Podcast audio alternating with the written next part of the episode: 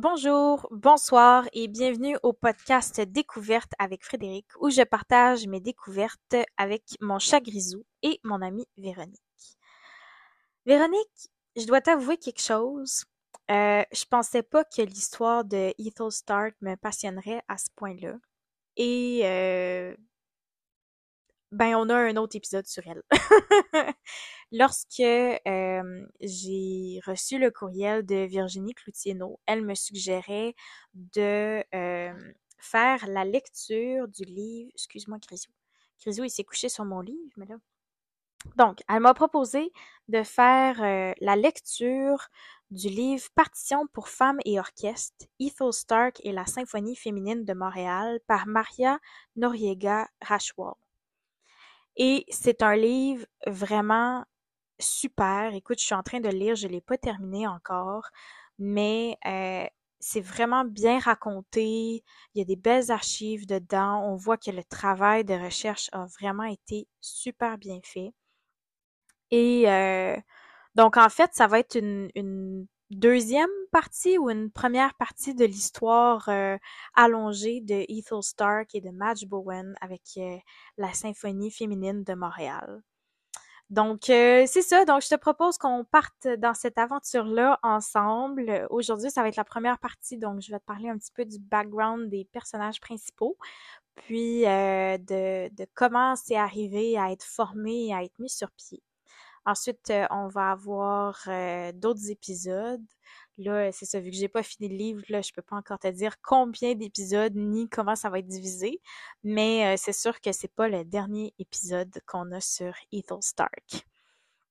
Alors, est-ce que tu es prête à partir? On y va et on plonge dans cet univers.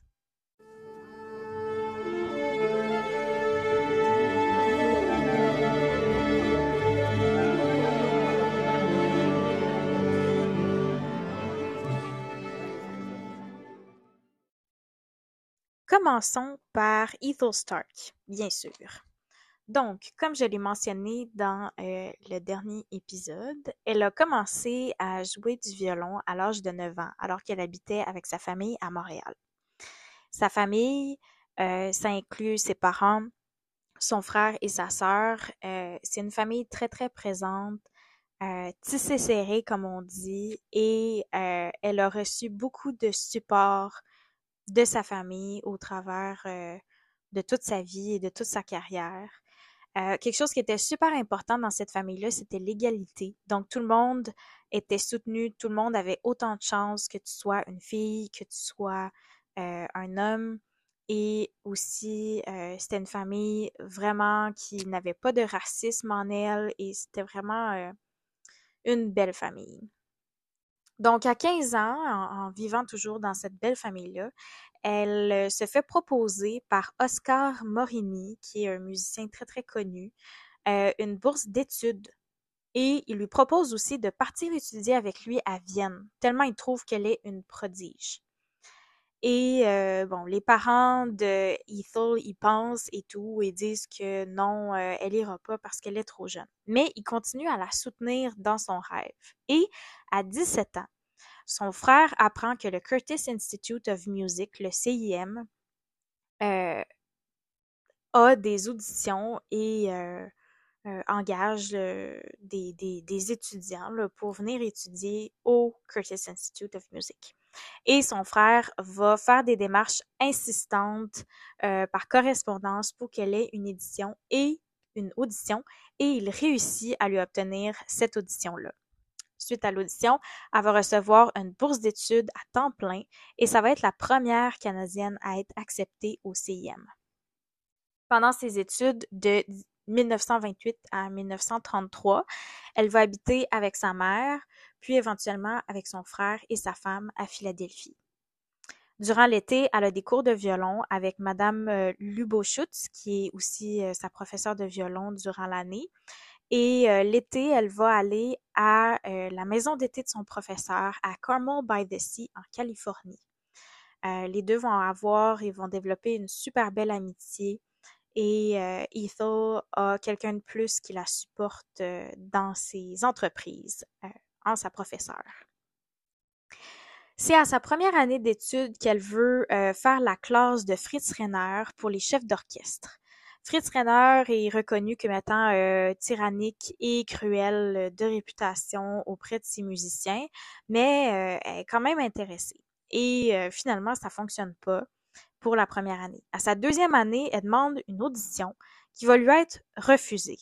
Mais Ethel est déjà quelqu'un de très, très déterminé et quand il y a une injustice, elle ne recule devant rien. Donc, je vais te lire un extrait du livre sur qu'est-ce qui s'est passé et comment elle a pu euh, finalement faire partie de cette classe-là. Faisant fi de l'avis de Rainer, imperturbable, elle décida, sans y être conviée, de se présenter au cours de direction du nouveau semestre. Stupéfait de la voir rentrer, Rainer l'interrogea sur les motifs de sa présence, puis lui demanda de quitter les lieux. Mais Ethel ne bougea pas. Elle se tenait fermement sur sa chaise, entourée d'une assemblée d'étudiants de sexe masculin dont certains, sûrement, la regardaient avec admiration, tandis que d'autres devaient être intrigués par son insistance, alors que d'autres encore, certainement, ricanaient, comme pour dire Que faites-vous ici? Les cours de cuisine ont lieu ailleurs. La direction d'un orchestre était une forme d'art réservée aux hommes. C'était une affaire sérieuse. Mais Ethel restait déterminée. C'était juste et c'était ce qu'elle devait faire. Amusé par la ténacité d'Ethel, Renner lui permit de rester, uniquement parce qu'il se disait qu'elle était à Curtis pour se préparer à une carrière de violoniste de concert et qu'elle n'avait pas l'intention de devenir chef d'orchestre dans le monde réel. Il est extraordinaire d'imaginer cette petite femme de dix-huit ans, non seulement tenant tête à un homme que l'on désignait comme un tyran, un sadique et un salaud, mais remportant la bataille. Ethel Stark devint donc la première femme à être admise dans le programme de direction d'orchestre au Curtis Institute of Music. Et, qu'elle le sût ou non, elle était lentement mais sûrement en train d'ouvrir la voie à d'autres femmes dans ce domaine. Ethel travailla sans relâche pour développer ses aptitudes de chef d'orchestre, tout comme elle le fit dans sa pratique du violon. Au fil des ans, Renner apprit à admirer et à respecter son talent sûr, ainsi que son inébranlable éthique de travail. C'est ainsi que, par un jour ensoleillé, alors qu'il était particulièrement de bonne humeur, il appela Ethel dans son studio et lui demanda de jouer pour lui le concerto pour violon de Tchaïkovski. Après qu'elle eut joué trois pages environ, Renner lui tendit la main et dit Ça suffit. Puis il la renvoya. Ethel ne savait pas si elle devait crier ou rougir. Sa performance avait-elle été bonne ou mauvaise? C'était typique de Renner de ne faire ainsi aucun commentaire après une prestation. C'est donc une Ethel découragée qui se dirigea droit vers le studio de Madame Luboschutz. Celle-ci l'accueillit avec un grand sourire et lui demanda avec son fort accent russe Pourquoi êtes-vous si triste? Affalée sur une chaise, Ethel lui dit ce qui venait de se passer. Madame Luboschutz l'écouta patiemment jusqu'à la fin de sa diatribe, puis elle lui dit Monsieur Renard vient tout juste de m'appeler. Il m'a dit qu'il a été très heureux de vous entendre et qu'il vous met au programme pour un important concert avec l'orchestre. Voyez-vous, l'année prochaine, le Curtis Orchestra présentera un concert spécial sur NBC. Il sera diffusé d'un océan à l'autre et vous avez été choisi comme soliste. Il s'agit d'un très grand honneur. Abasourdi, Ethel faillit laisser tomber son violon. Monsieur Renner, qui n'appréciait pas particulièrement la présence des femmes sur scène, qu'elles soient solistes ou chefs d'orchestre, l'avait choisi pour en faire l'attraction principale du concert de la NBC. Après tout, peut-être que les musiciens masculins pouvaient apprendre à être justes envers leurs consoeurs. Grâce à Fritz Renner, Ethel marquerait une autre première pour les femmes et pour le Canada. Durant euh, ce concert-là euh, avec la NBC, elle va jouer euh, d'un Stradivarius, qui était le trésor du CIM. Donc le Stradivarius, je ne sais pas si tu le sais, mais c'est une sorte de violon qui a été fait par un luthier il y a très très très longtemps. Et c'est une qualité de violon qui ne se s'est pas retrouvée depuis.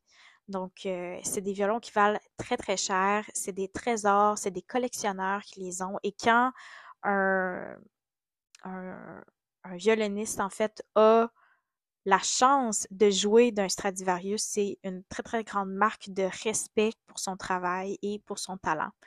Donc, euh, l'école avait un Stradivarius qui était exposé dans une vitrine et, c'était vraiment euh, quelque chose de, de, très très gros pour l'école et donc Ethel a pu jouer de ce Stradivarius-là pour son concert de la NBC. Donc non seulement elle était femme soliste pour un orchestre devant un concert qui était diffusé, mais en plus elle jouait du Stradivarius. Donc c'était vraiment tout un summum.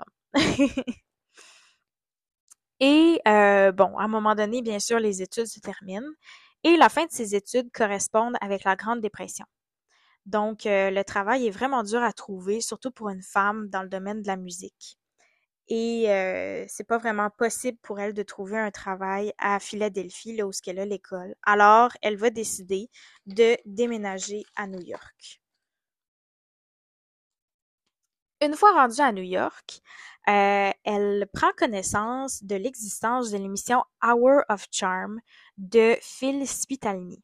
Dans le fond, c'est une émission de radio à grand déploiement d'un ensemble de femmes musiciennes qui est broadcastée partout dans le pays. Et cette euh, émission-là cherche une violoniste. Ethel fait une audition et elle est engagée sur le champ. Elle va y rester un peu plus d'un an.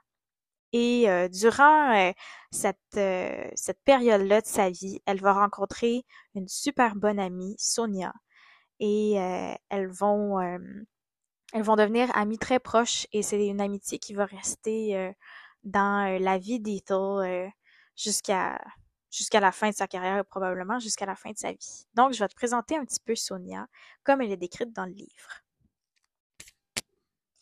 Ethel était quand même reconnaissante pour ce travail et se réjouissait des nouvelles amitiés qu'il lui offrait. Elle rencontra entre autres la talentueuse pianiste Sonia Slayton. Grisou, faut pas que tu mordilles le livre. Voyons donc. il s'est mis à mordiller le coin. Je pense qu'il est jaloux, il veut de l'attention. Donc, je continue. Née à New York la même année qu'Ethel, Sonia Slayton était une des deux pianistes vedettes de Hour of Charm. Elle avait grandi au sein d'une famille d'immigrants juifs dont l'on ne parlait que yiddish. À l'école, l'adolescente essuyait souvent des moqueries de ses camarades et se faisait harceler par son professeur, qui n'appréciait guère sa prononciation en anglais. La musique devint un refuge pour Sonia. Au cours de sa dernière année à l'école de musique de Juilliard, son amie Evelyn K. Klein lui offrit de se joindre à Hour of Charm. La plupart des femmes auraient sauté de joie devant une telle invitation, à être payées pour jouer. Car elles devaient s'estimer chanceuses ne serait-ce que de se produire en public. En outre, Spitalny était un des seuls employeurs à offrir un salaire décent à ses employés. Sonia pourtant rechignait à prendre part à ce spectacle féminin. Dans une lettre à sa nièce, elle écrit Je n'avais aucun bagage en, en matière de musique populaire, et je savais que cette expérience non seulement nuirait à mes espoirs de faire carrière comme concertiste, mais qu'elle pourrait aussi y mettre fin.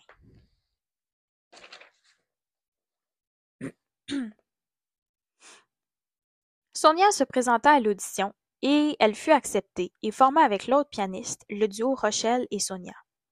Sonia, Evelyn, Rochelle, Ethel et les autres membres de l'orchestre se produisaient à la radio, à la télévision et en tournée partout au pays, jouant dans les salles de cinéma telles que le Paramount, le Capitol, le Radio City Music Hall et dans des villes comme Minneapolis, Détroit, Boston, Chicago et Toronto.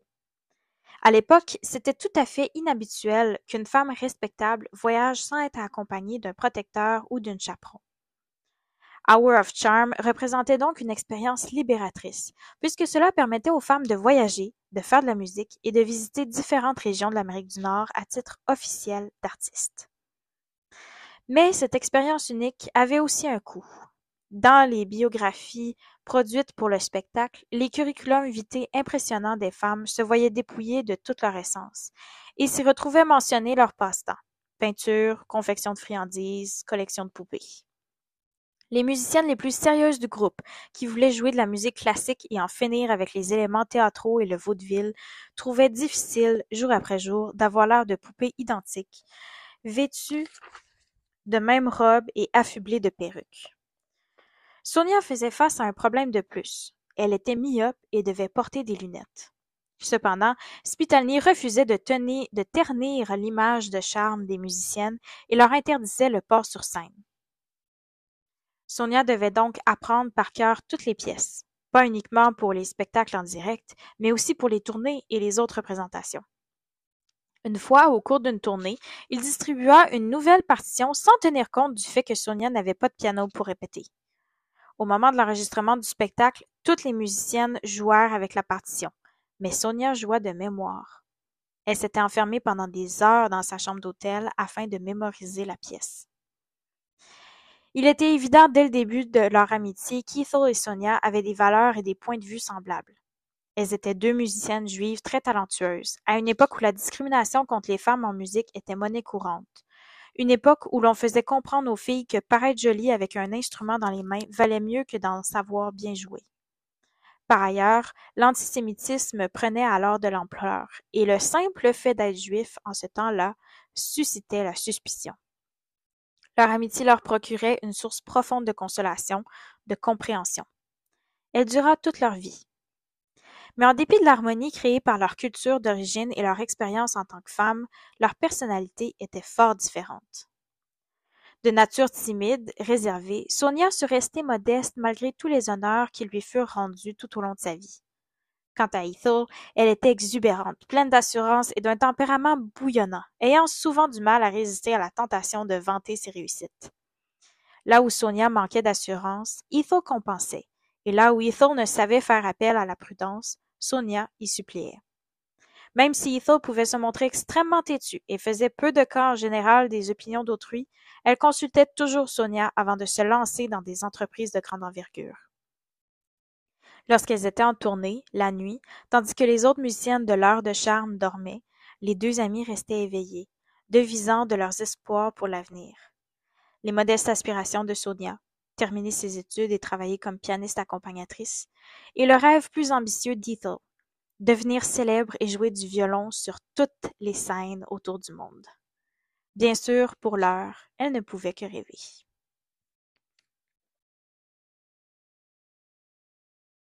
Rizou, j'ai besoin de mon cahier de notes, s'il te plaît. Hmm? C'est drôle parce que j'alterne entre le livre puis entre mon cahier de notes. Puis à chaque fois que, que je dois prendre un cahier, ben il va se coucher sur l'autre. Fait que je suis tout le temps en train de le déranger. Euh, j'ai vraiment besoin de mon cahier. Je m'excuse. Merci. Merci, Grisou. OK. Donc, euh, éventuellement, Sonia et Ethel vont sortir de Hour of Charm. Et en 1938, les deux ensemble vont fonder le New York Women's Chamber Orchestra, le NYWCO. Et en fait, c'est neuf instruments à cordes, un au bois, une flûte, Sonia au piano et Ethel au pupitre. Et dans le fond, c'est euh, un, orchestre de chambre féminin. Et euh, le, y, le NYWCO va donner des concerts hebdomadaires à la radio. Et c'est avec cette opportunité-là que Ethel va vraiment asseoir sa réputation de bonne chef d'orchestre au travers de ses différents projets, puis même au travers de ses études, Ethel a continué à venir donner des concerts à Montréal et euh, elle voyageait comme ça. Maintenant, on va se diriger vers Madge Bowen, qui est une autre euh, personnage euh, quand même très importante dans cette histoire-là. Alors, Madge Bowen, c'est une femme dans la cinquantaine qui aime beaucoup la musique. Ses fils sont à la guerre, son mari participe jour et nuit aux efforts de, guerre canadiens et euh, elle, de son côté, ben, va s'impliquer dans différentes causes sociales et musicales. Entre autres, euh, vu qu'elle aime beaucoup la musique, elle va fonder le Ladies Morning Musical Club, qui est en fait un quatuor à cordes avec euh, trois de ses amies de filles. en continuant cette belle expérience-là, elle voit plus grand, elle souhaite plus grand, puis elle pense à Ethel, qui est justement euh, de passage à Montréal, pour diriger, ben en fait, pour lui demander de diriger un ensemble à cordes de femmes un peu plus grand que son Ladies Morning Musical Club. Et euh, donc, elle va l'inviter à un goûter au Ritz-Carlton. Et euh, on va maintenant se transporter justement au Ritz-Carlton, où ce que Madge et Ethel vont se rencontrer pour la première fois. Écoutons un peu leur conversation. Le jour suivant, le thé et les biscuits étaient disposés sur une petite table dans un salon au Ritz. Madge se montrait nerveuse en attendant l'arrivée d'Ethel Stark. Qu'allait penser la maestra de l'idée de travailler avec des amateurs? Madge pourrait-elle la convaincre de s'engager dans une telle entreprise sans promesse de succès? Une fois les poignées de main échangées, Madge prit une profonde inspiration et alla droit au but. Plusieurs musiciennes, dont certaines voulaient devenir professionnelles dans le domaine, étaient intéressées à former un groupe, un orchestre à cordes, semblable à celui qu'Ethel dirigeait à New York. Ce dont les femmes ont besoin, c'est de faire partie d'un ensemble et de quelqu'un pour les diriger. Vous, mademoiselle Stark, seriez la femme tout indiquée pour diriger un tel ensemble, ici dans votre ville natale. Non seulement vous êtes hautement qualifiée, mais vous comprenez certainement les difficultés des musiciennes. Ethel écoutait attentivement. Alors Madge poursuivit. Les femmes américaines peuvent s'estimer chanceuses d'avoir des orchestres de chambre composés uniquement de femmes et au sein desquels elles peuvent évoluer. Je pense qu'il est grand temps que l'on fasse la même chose pour nos femmes canadiennes. Il y a ici tant de talent et de désir de faire de la musique. Si quelqu'un pouvait les rassembler pour faire cause commune, imaginez ce que l'on pourrait accomplir. Seriez-vous tenté par l'idée de fonder un orchestre de chambre féminin ici, à Montréal? L'idée de Madge, certes, était progressiste pour l'époque. Mais ce dont elle ne se doutait pas, c'est qu'Ethel Stark était une femme en avance sur son temps, une visionnaire, et qu'un autre orchestre de cordes pour femmes n'était d'aucun intérêt pour elle. Elle avait... Oups. Tourner deux pages en même temps. Elle avait déjà un petit orchestre de chambre à New York. De plus, la majorité de ces orchestres de femmes aux États-Unis ne duraient pas une fois la nouveauté passée. Ethel regarda Madame Bowen droit dans les yeux et lui dit un non sans équivoque. Madge s'effondra sur son siège. Avait-elle bien entendu? Elle savait que sa demande comportait un risque, mais au fond d'elle-même, elle nourrissait de l'espoir. Ethel continua. Je ne suis pas intéressée. N'importe quelle bourgade peut réunir un orchestre de cordes. Une ville avec la population de Montréal et dont les talents sont sous-développés devrait avoir honte de penser à former un ensemble de cordes pour les nommer orchestres de femmes. Mais quel est donc le problème au Canada? Madge Bowen était complètement atterrée. Mais avant qu'elle ne puisse prononcer un autre mot, l'attitude d'Ethel se radoucit. Le regard brillant, elle lui dit Je ne suis pas intéressée, à moins que ce ne soit un orchestre symphonique complet, avec des cordes, des instruments à vent, des cuivres et des percussions. Suivit un moment de silence. Puis Ethel reprit. Ce serait tout un exploit, et cela en vaudrait la peine. N'importe qui peut former un petit orchestre de cordes n'importe où. Par contre, un orchestre symphonique complet, c'est autre chose. Alors, peut-être serais-je intéressé, parce que ce serait complètement différent de tout ce qui se fait ailleurs. Un orchestre symphonique de femmes, dirigé et géré par des femmes, c'est quelque chose qui m'inciterait à rester à Montréal. Ethel fit comprendre qu'un orchestre de chambre pour cordes n'apporterait de façon concrète que peu de bénéfices aux femmes. Si elle voulait avoir un impact significatif et durable dans le monde de la musique orchestrale, les petites pièces pour orchestre de chambre ne suffiraient pas. Pour être prises au sérieux par leur public, les critiques et la société dans son ensemble, les musiciennes devaient jouer les mêmes grands morceaux joués par les hommes, et ce, à un niveau professionnel. Elle fit une pause d'une minute et déclara Ce doit être un grand orchestre, de 80 à 100 musiciennes. Madame Bowen, j'ai en tête un orchestre symphonique de très haut niveau. Nous pourrions l'appeler la Symphonie féminine de Montréal. Le cœur de Madge palpitait tandis qu'elle écoutait les, plans grandioses d'Ethel. En l'espace de quelques secondes, Ethel Stark avait donné une autre dimension à son rêve initial. Madge n'avait pas envisagé quelque chose d'aussi colossal, quelque chose qui dépassait de loin son plan audacieux. Former un orchestre symphonique complet avec tout le contingent de cordes, d'instruments à vent, de cuivre et de percussions. Un orchestre de 80 à 100 femmes! Où trouverait-elle ces femmes? Ou les fonds pour amorcer une telle entreprise? Ce projet constituerait un défi de taille, et Ethel pouvait seulement imaginer les difficultés qu'elles auraient à surmonter. Mais elle savait également que c'était là l'occasion qu'elles attendaient pour faire avancer les choses, et que Madge Bowen était la personne indiquée pour s'occuper du côté administratif d'une telle entreprise. Madge était assurément une femme déterminée, généreuse et altruiste, et elle avait beaucoup de relations pour lui permettre de mettre sur pied un tel ensemble. Pour Ethel, le temps du courage était venu. Mais que penserait Madge de cette nouvelle idée? Celle-ci la regarda fixement. Elle n'était pas non plus du genre à reculer devant un défi. Elle hocha la tête et se proposa comme cofondatrice et présidente de cette organisation de femmes. Les deux femmes sourirent comme si elles lisaient dans les pensées l'une de l'autre. La tâche de former un orchestre était colossale. Elles savaient qu'elles allaient avoir du pain sur la planche. Après être parvenues à un accord, la première question d'Ethel à Madge fut Quels sont les instruments dont vous disposez? Le visage de Madge se décomposa. Dix ou onze musiciennes aux instruments à cordes, répondit-elle, et peut-être une flûtiste. C'est tout. Certainement pas assez pour un orchestre symphonique complet. Comment allait-elle pouvoir recruter autant de musiciennes, en particulier dans la section des instruments à vent et des cuivres?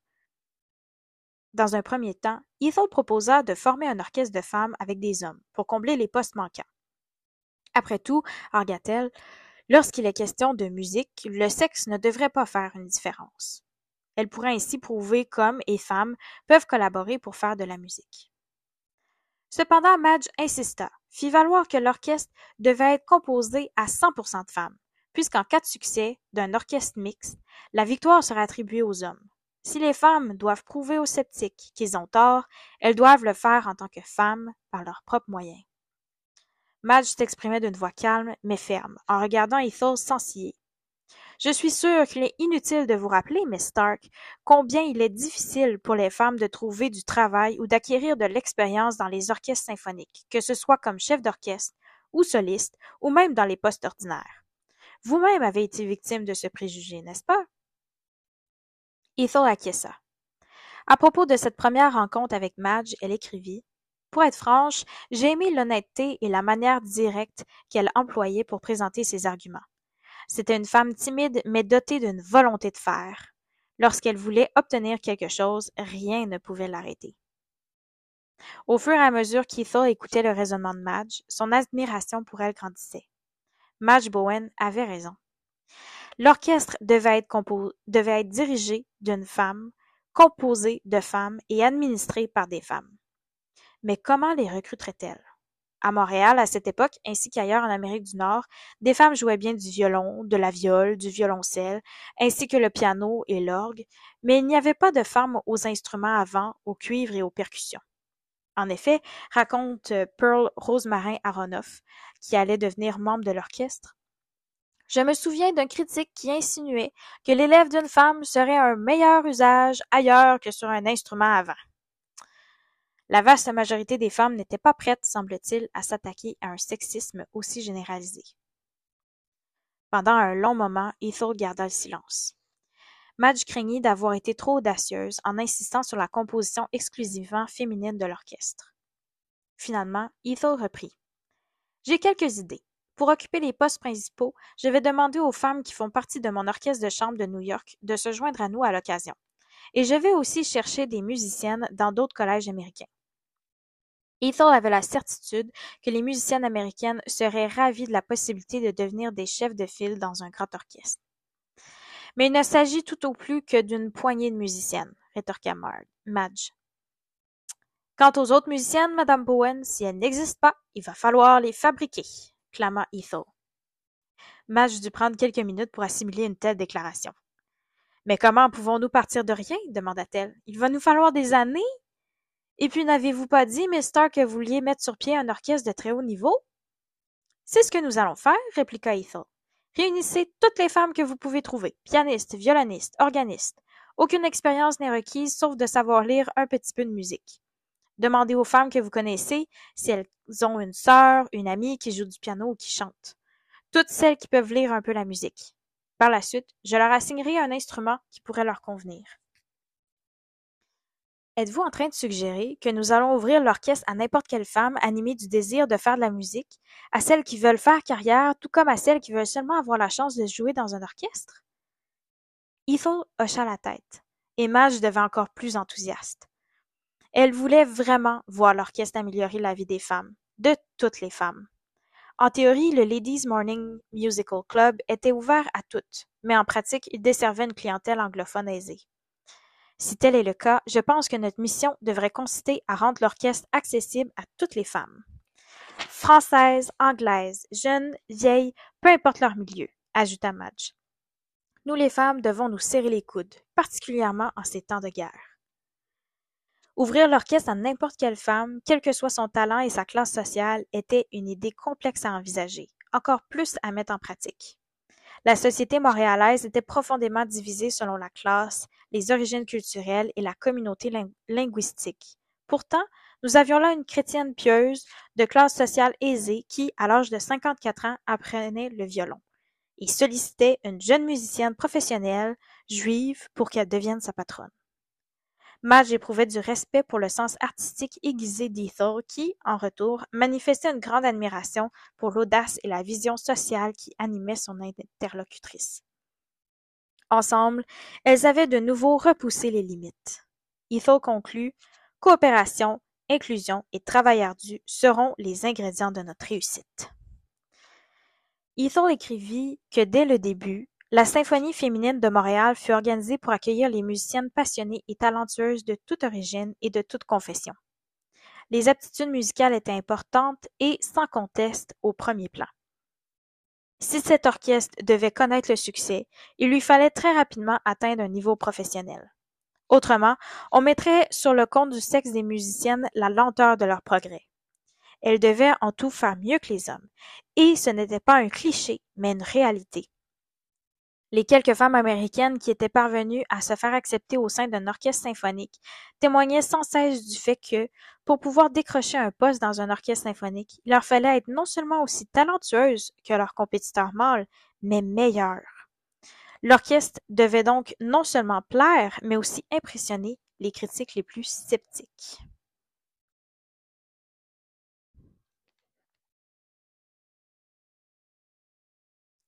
Et voilà, c'est lancé, l'idée est acceptée, les femmes font un partnership et partent avec ça.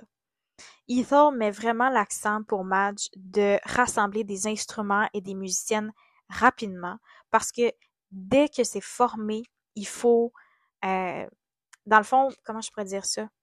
Le facteur temps est vraiment important pour montrer le professionnalisme et le sérieux des femmes pour ce milieu-là. Un peu comme c'est comme c'est expliqué là, si c'est trop lent, euh, les gens vont dire ben c'est parce que c'est des femmes que ça leur a pris du temps, euh, qu'elles sont pas assez bonnes, etc. Donc ça venait pas les aider dans leur argument de montrer que les femmes sont aussi bonnes que les hommes. Et pour prouver cet argument-là, faut qu'elles soient meilleures, plus rapides, etc. Donc Ethel met vraiment ça clair pour Madge que let's go, on part. Mais euh, c'est pendant la guerre et c'est très difficile de se procurer des, instruments. Euh, surtout qu'elles n'ont pas nécessairement de budget non plus pour ça. Donc, Madge va se mettre à appeler des familles où il y avait des gens qui avaient déjà joué de la musique. Donc, euh, mettons, elle appelait une mère qui savait que son fils avait déjà joué de la clarinette, mais qui en jouait plus. Donc, est-ce qu'elle pouvait récupérer cette clarinette-là, etc.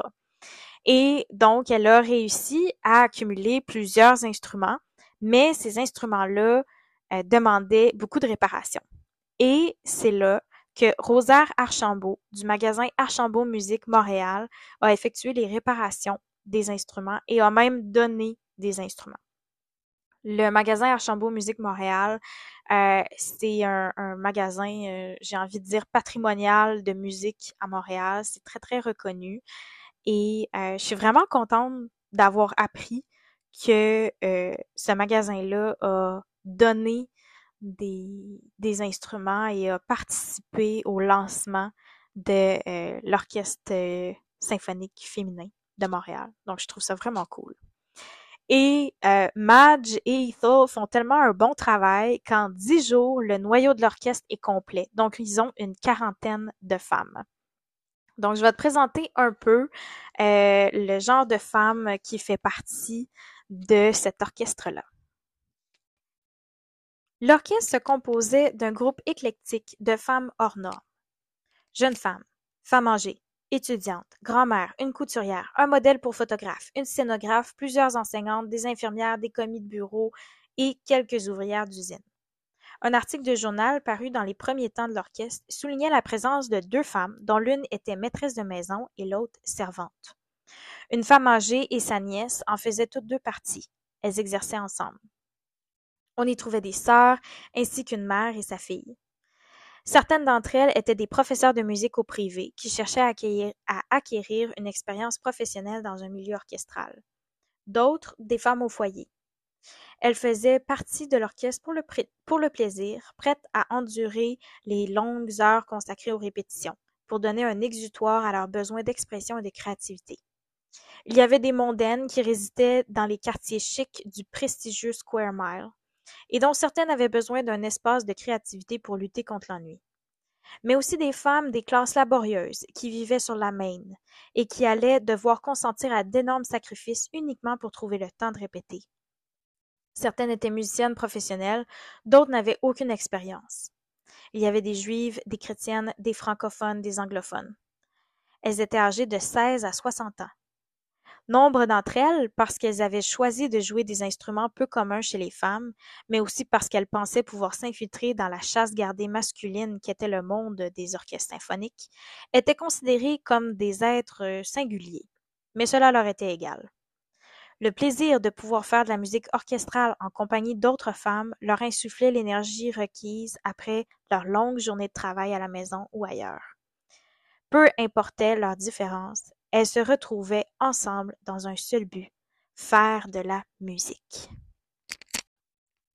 Et voici un petit peu ce que Madge et Ethel euh, disaient lorsqu'elles repensaient au lancement de cet orchestre-là et au début de cette aventure-là. Deux années plus tard, Madge se rappelait le scepticisme qui prévalait autour d'elle au tout début.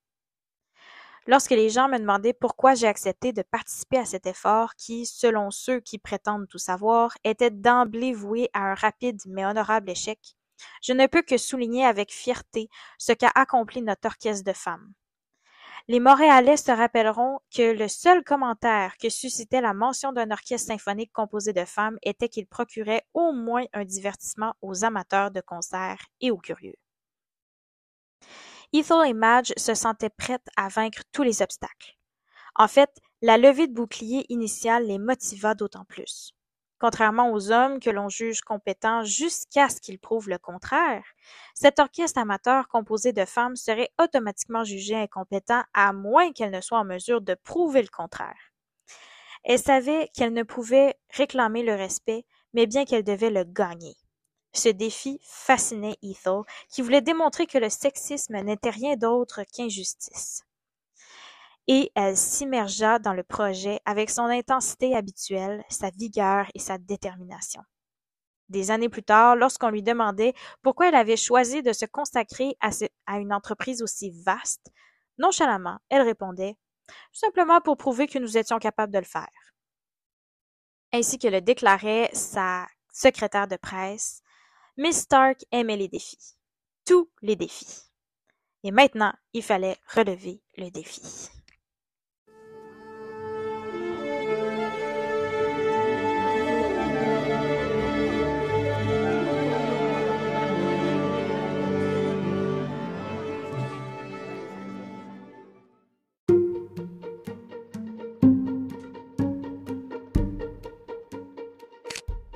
Alors voilà ce qui euh, conclut la première, euh, ou en fait la deuxième en tout cas.